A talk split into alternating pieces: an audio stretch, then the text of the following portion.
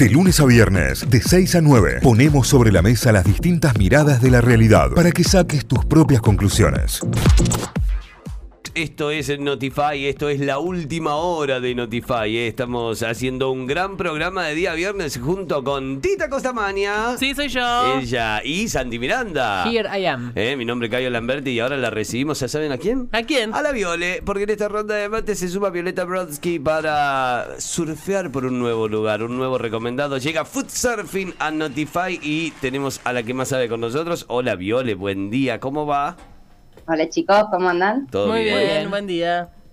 ¿Cómo, cómo están la- con las post chipas? Eh, excelente. Eh, quiero decir que no quiero ser la no quiero envidiarlos ni enamorarlos, pero todavía tengo chipas guardadas en el Eh, freezer. yo también, Sí, yo yo también, yo Estoy también. esperando de, de todo lo que distribuimos de las que estaban no hechas, digamos. Eh, guardé para, para El- tener un fin de semana de fresquito. El domingo está frío y lluvia. El regalito Tuki. de 250 grados, la, Sí. la fábrica de Chipá. Hermoso. Em, Así que impecables. No, Viola, y ¿eh? otra cosa, fue un programa con mucha repercusión. Mucha gente nos puteó, básicamente. Sí, nos sí. dijo que éramos malas personas, que eso no se hacía Recibimos insultos. Muy Sí. mala gente. ¿eh? Es lo que nos gusta, igual. Le dimos un- una buena lista de recomendados, así que tienen por toda la ciudad distribuida chipas, no tienen excusa para ir a, a buscar, digamos, más para este fin, de que tenemos tiempo todavía. Yo me, Definitivamente. con, yo me quedé con ganas y por eso fui en busca de un lugar que todavía es famoso por las chipas, que no lo nombramos el otro día, pero me parecía que también se merecía como una columna aparte, porque además de hacer unas chipas que son espectaculares, es un bodegón, así que vamos a darle el gusto a Cayo para hablar nuevamente, traemos bodegones, la gente pide un montón bodegones, así que bueno, vamos a volver ahí con, con esa propuesta Bien. que... Sí, Vos Soy sabés que. fan del bodegón, ¿eh? Vos sabés que el, el- el viernes cuando terminó el programa de las chipas me quedé con, le- con la bronca de que me olvidé de preguntarte por esta chipa en particular, porque es una chipa que es, cla- es un clásico, porque ves el cartelito que dice chipa caliente todo el año y, y te querés enamorar y chapar con el dueño, básicamente. Esa. Eh, pero, pero no sabía cuál era la, la, la situación de esta chipa. Y bueno, desde que nombramos que hoy hablabas de la cabaña de Chamigo, eh, los oyentes están diciendo la mejor chipa de la ciudad. Sí, bueno, no lo queríamos dejar afuera. eh, ellos son correntinos, son dos chamigos, por supuesto, así que también tienen mucha data y mucha historia. Pero además de tener ese cartel llamativo que decís vos, Tita, que te invita a entrar sí o sí, todo lo que hemos andado por Güemes, incluso hace- ya hace varios años, ¿no? Antes del, de- del nuevo Güemes, digamos, Claro, ya sí, pasábamos Sí. por ahí. ¿sabías? Que aparte no era una promesa falsa, había todo el año chipá caliente, lo cual es una buenísima noticia. Pero además ellos tienen otras opciones, eh, además de Chipa, y por eso queríamos como incluirlo en una columna por ahí un poquito más amplia. Eh, obviamente vayan por los chipas, porque la- los chipas, las chipas, vayan ahí porque es súper, son súper buenas. Como les digo, ellos son correntinos, entonces tienen la receta. De hecho, a mí me gusta mucho porque es la chipa más parecida a, a la que he comido por ahí en Misiones, en el litoral, digamos. Es esta eh, capaz que un- con un poquito menos de queso, pero, pero más almidonosa pero son deliciosas y las tienen ahí en el horno y van sacando como loco. Pero además ellos, en, en ellos arrancan con una propuesta, el local tiene 30 años, ¿no? O sea, estamos hablando de que hace muchísimo empezó, por eso varias generaciones han pasado, incluso por ahí si hay oyentes de, de gente más grande, 50, 60, se acuerda seguramente de las guitarreadas de este lugar, porque es muy famoso por eso, de las peñas y la gente iba en busca de las chipas y las empanadas. Así arrancaron ellos, eh, Alejandro y Eduardo, que son estos chamigos. Eh, hoy también el que se hace cargo es eh, el hijo, Iván, y, y bueno, y ya con el tiempo fueron ampliando la carta a tra- hasta transformarse en lo que es un bodegón.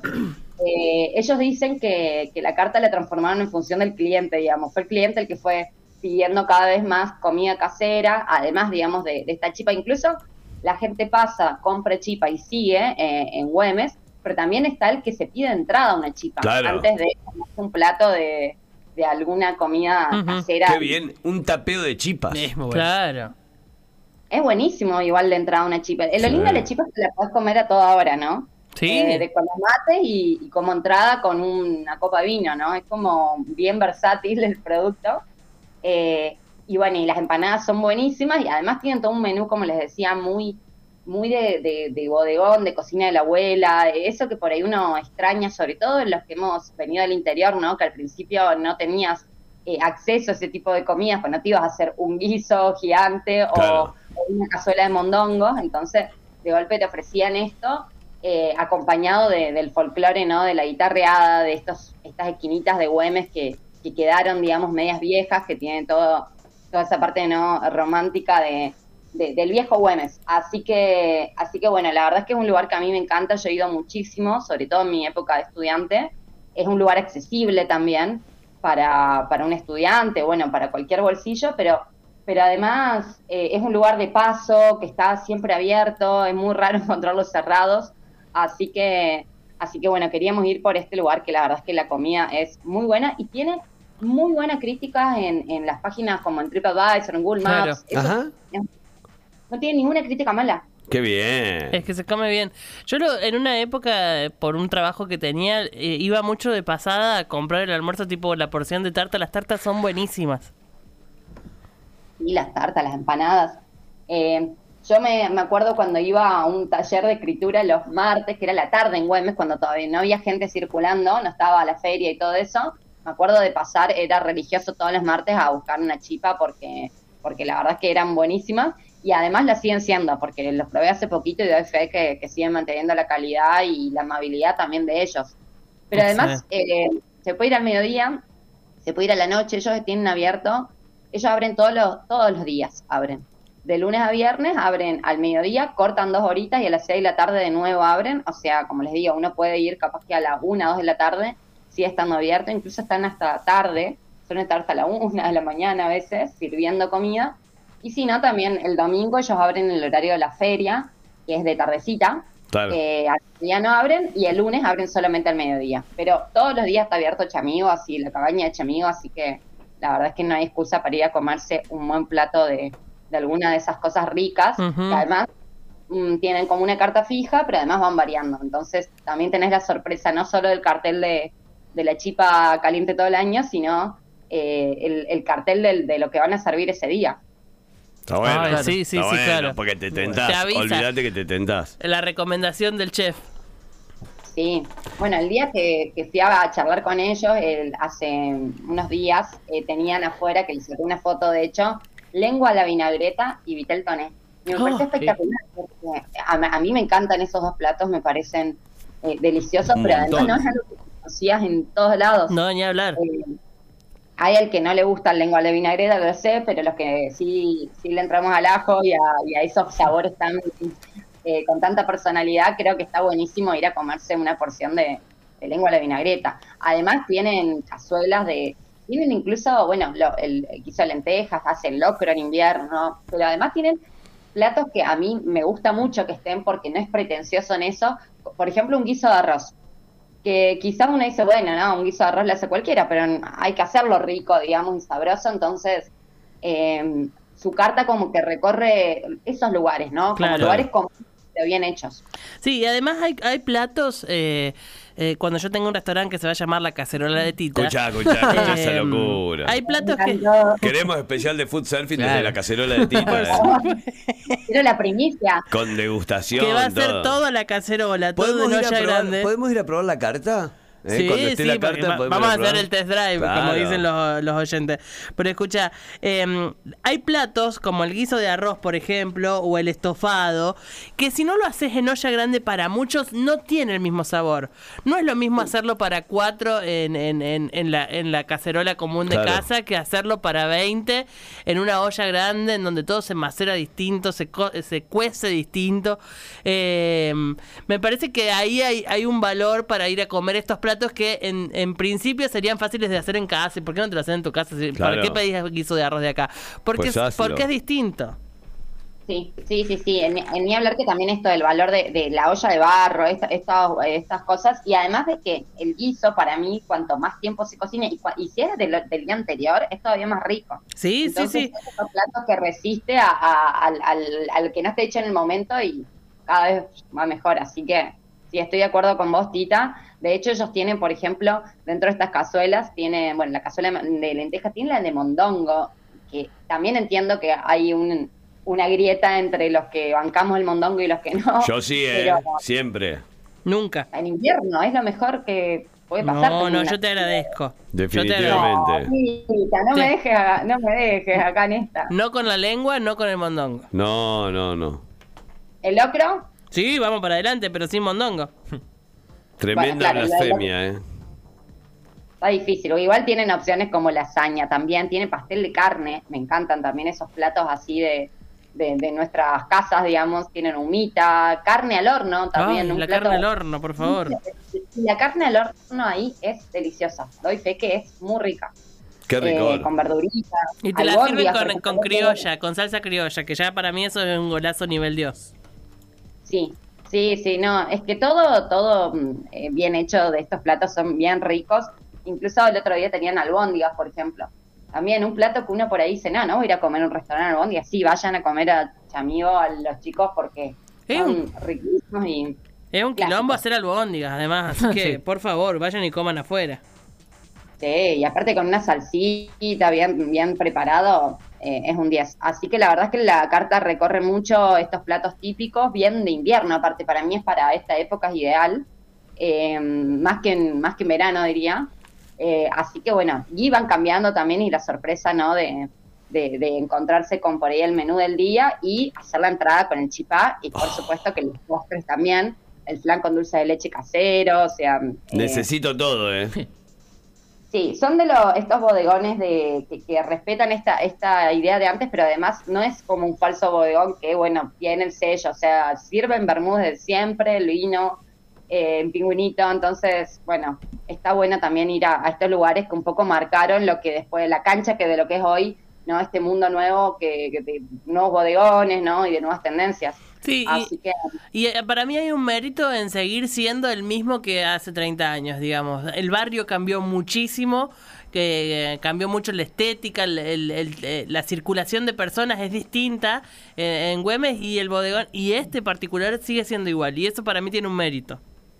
Sí, y de hecho yo le pregunté a Iván, al dueño, cómo le habían tomado este cambio, ¿no? De Güemes, eh, porque por ahí a est- estos lugares uno dice, bueno, no, tienen esta resistencia a, lo nuevo, y me dice, no, nosotros nos vino bárbaro, porque golpe tenemos, eh, además de la clientela fija, que ellos tienen un cliente fijo que lo sigue, incluso esto que les decía, que, que sigue yendo con los hijos y que se empieza a hacer como una costumbre ir a estos lugares, pero además a ellos les sirve este, esta nueva gente, digamos, que empieza a circular en Güemes, que por ahí no era el público de ellos y sin embargo ve el cartel, como decíamos, del chico caliente o ve algo que le llame la atención y, y entra. Entonces, en ese sentido, me parece que también está bueno cómo se pudieron adaptar ¿no? a, a una realidad donde hay muchas opciones y muy distintas y muy variadas eh, y muy nuevas, ¿no? Entonces, Sí. eso, eso me, me parece que está bueno, que habla muy bien de ellos, digamos, y, y bueno, y ellos, justamente hablando de estos lugares que decías vos, Tita, eh, hace un tiempo la, la Intendencia dio como un premio a 14 bodegones de Córdoba,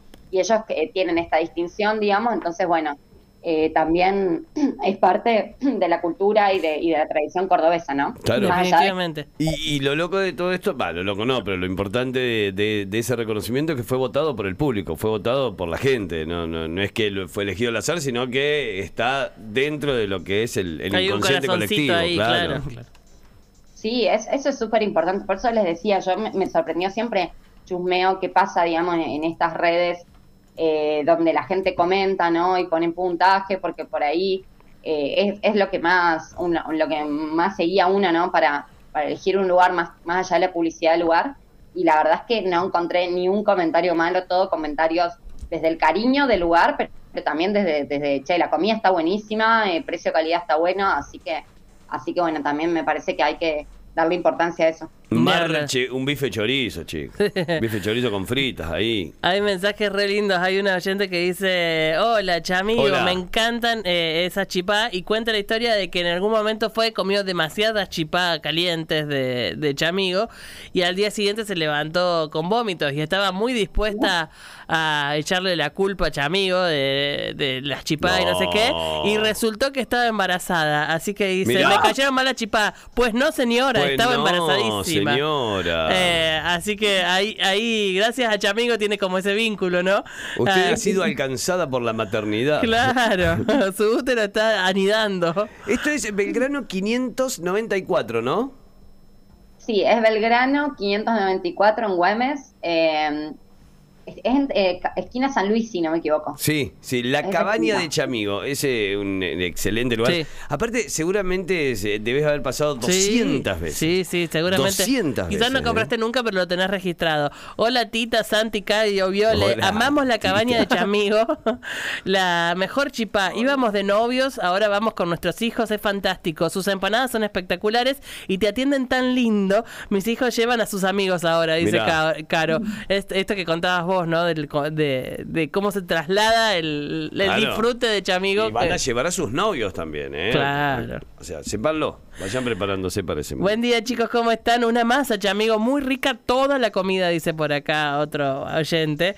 Eh, hola chicos, Hola. buen día. Con mi compañera siempre íbamos a Chamigo, después se sumó mi hijo, la cita obligada cada vez que visitábamos el Paseo de los Artesanos. Pero, pero, eh, tuvieron algunas malas experiencias, dice, en algún momento y la última vez que fuimos...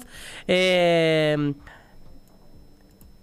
había una situación con la con la cocinera con un señor que reclamaba atención bueno una la pasó mal las últimas veces dice por acá el oyen- la oyente y eh, pero no deja de ser ese ese lugar que al que iba con su pareja y con su niño después del paseo de los de los artesanos también Eh, lo de la de, lo de la mujer con la chipacia y su embarazo nos pasó a nosotros algo similar dice Mirá. por acá con sopa paraguaya que que hizo eh, otra persona, pero dice qué rica que es igual. A la ella le pasó paraguaya. cuando se enteraron que estaban embarazados. ¿Quién sabe hacer sopa paraguaya? ¿Santi sabe hacer sopa No, paraguaya? no, no, no. ¿No? ¿La allí? No, tampoco, de hecho, nunca comí. Bueno, le vamos a pasar una Es más receta.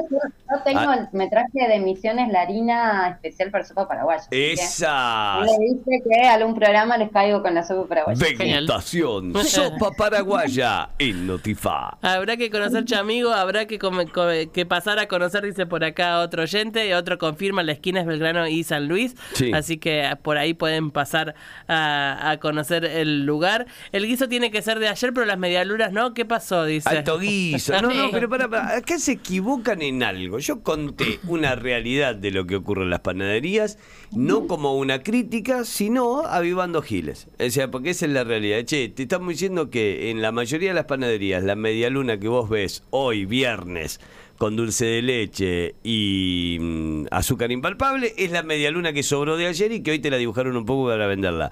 Pero estamos a favor de la economía circular, estamos a favor de que no se tire alimento, estamos a favor de que todo eso pueda ser reciclado, estamos a favor que, digamos, te la venden al mismo precio porque tiene un valor agregado. Digo, pero cuando llegas a una panadería y ves también está la batea de facturas de ayer, la bolsita de facturas de ayer a mejor precio también y demás, digo, no, no está mal, no estoy botoneando la panadería. Estoy diciendo, chicos, háganse cargo. Buenas, ¿cómo va, Chamigo? Un solo corazón ricazo, Sí. todo lo que hacen, dice por acá otro oyente. Ojo con la harina de mandioca, dice otro oyente, puede ser pegrilosa. No sé a qué se refiere, No pero sé. lo vamos a dejar ahí. No, eh, No, como que para nada peligrosa, Pero para no, nada. para, para, Viole, como misionera, por favor, salí a defender esto. No, si no estaríamos todos en el horno con la cantidad que comimos de... Aparte es almidón de mandioca, no es harina y no es lo mismo, primero. Eh, son dos procesos distintos. Para lo que se hace en el chipá es el almidón de mandioca, digamos, lo que se usa. Pero en relación a eso, bueno, no sé a qué se refiere con, con lo peligroso, pero sí eh, una cosa que charlé con, con los dueños de Chamigo es eh, que si bien ellos preparan, digamos, al- con almidón de mandioca, 100%, o sea, no le ponen harina a las chipas, eh, recuerden por ahí la gente que no puede consumir eh, harinas, que bueno, en este lugar en particular puede haber contaminación cruzada. digamos. Claro. No es un lugar 100%, sí hemos recomendado otros lugares en su momento, de lugares 100% sin TAC, pero este tiene esa contaminación. Después peligrosa, bueno, no, igual se refiere a los embarazos, porque contamos dos historias que tienen que ver con eso, dice que no vaya a ser puede cosa que... no, no, mm, sí, es, esa parte no, más médica. No, no, pero se- entiendo que se refiere a esto de que coinciden dos que comieron harina de manteo, o sea, comieron chipá y sopa paraguaya y ahora y resultó que eran embarazos lo que tenían al día siguiente. Puede ser que haya un esperemos, que vínculo. no, esperemos que no sea el caso, Tita. Claro, claro, claro. Excelente. Bueno, ya saben entonces, ya está la recomendación hecha hoy por la Viole que la rompe la cabaña de Chamigo. Esto es en Güemes, casi Nueva Córdoba, casi centro, ahí en ese rinconcito, San Luis y Belgrano, en esa misma esquina. eh, y está buenísimo para ir a disfrutar y, y obviamente creo que degustar todo, absolutamente todo lo que hemos dicho, porque no hay nada que no me guste de lo que hemos hablado. Todo, todo, todo, todo. Necesitamos Ideal probar. Eh, tal Tal- cual, también. tal cual. Viole, gracias como siempre, que, que tengas un gran fin de semana y bueno, nos estaremos encontrando la semana que viene. Gracias, chicos. Hasta la semana que viene. Hasta la semana que viene. La siguen a la Viole en arroba food-surfing. Food-surfing.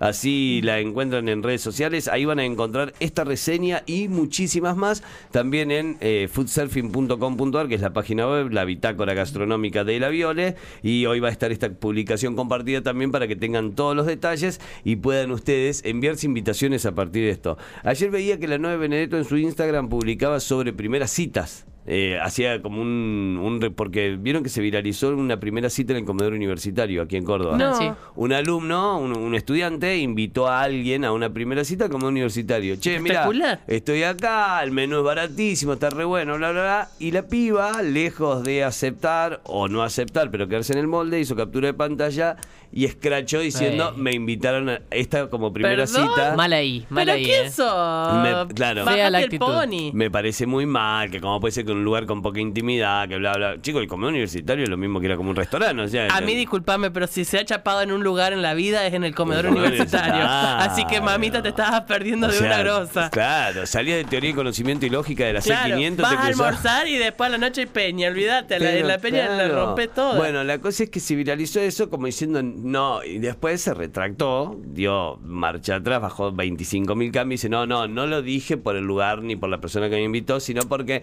no me pareció un lugar adecuado para primera cita. A raíz de eso, eh, la 9 tiene un sticker de pregunta y dice lugar ideal o citas Sí. o, o citas fallidas o, o- o historias bizarras de primera cita iban tirando. Yo te digo que... eh, para, mí pica en punta el comedor universitario, voy. Claro. Voy, re voy. Y para sumar a esto, yo le sumo también eh, la cabaña de Chamigo. Sí, ni hablar. Va- vayan- primera Ni cita, hablar. vayan a la cabaña de Chamigo, chicos. Además, primera cita para mí también es clave que no sea un lugar absolutamente íntimo. Claro. Porque si te querés ir, Cualquiera te lleva a comer sushi en la primera cita. o te, o te invita al departamento. No, chicos, ¿Eh? primer ¿Eh? cita. ¿Eh? ¿Eh? Bueno, Primer bueno. cita, lugar. Ya lo sé, lo sé, tonti. Pero escúchame una cosa: el primer cita tiene que ser medio público, sobre todo si no lo conoces. Te propuse Sie- mi casa, nada neutro. Ay, te quiero mucho, Dárselos.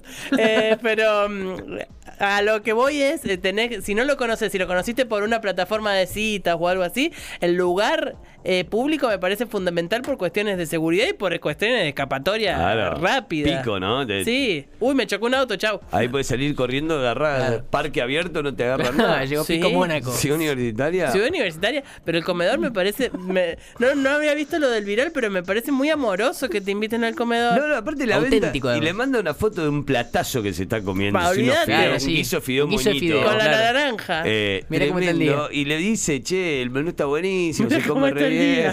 me- no, me el día. Notify, las distintas miradas de la actualidad para que saques tus propias conclusiones. De 6 a 9, Notify, plataforma de noticias.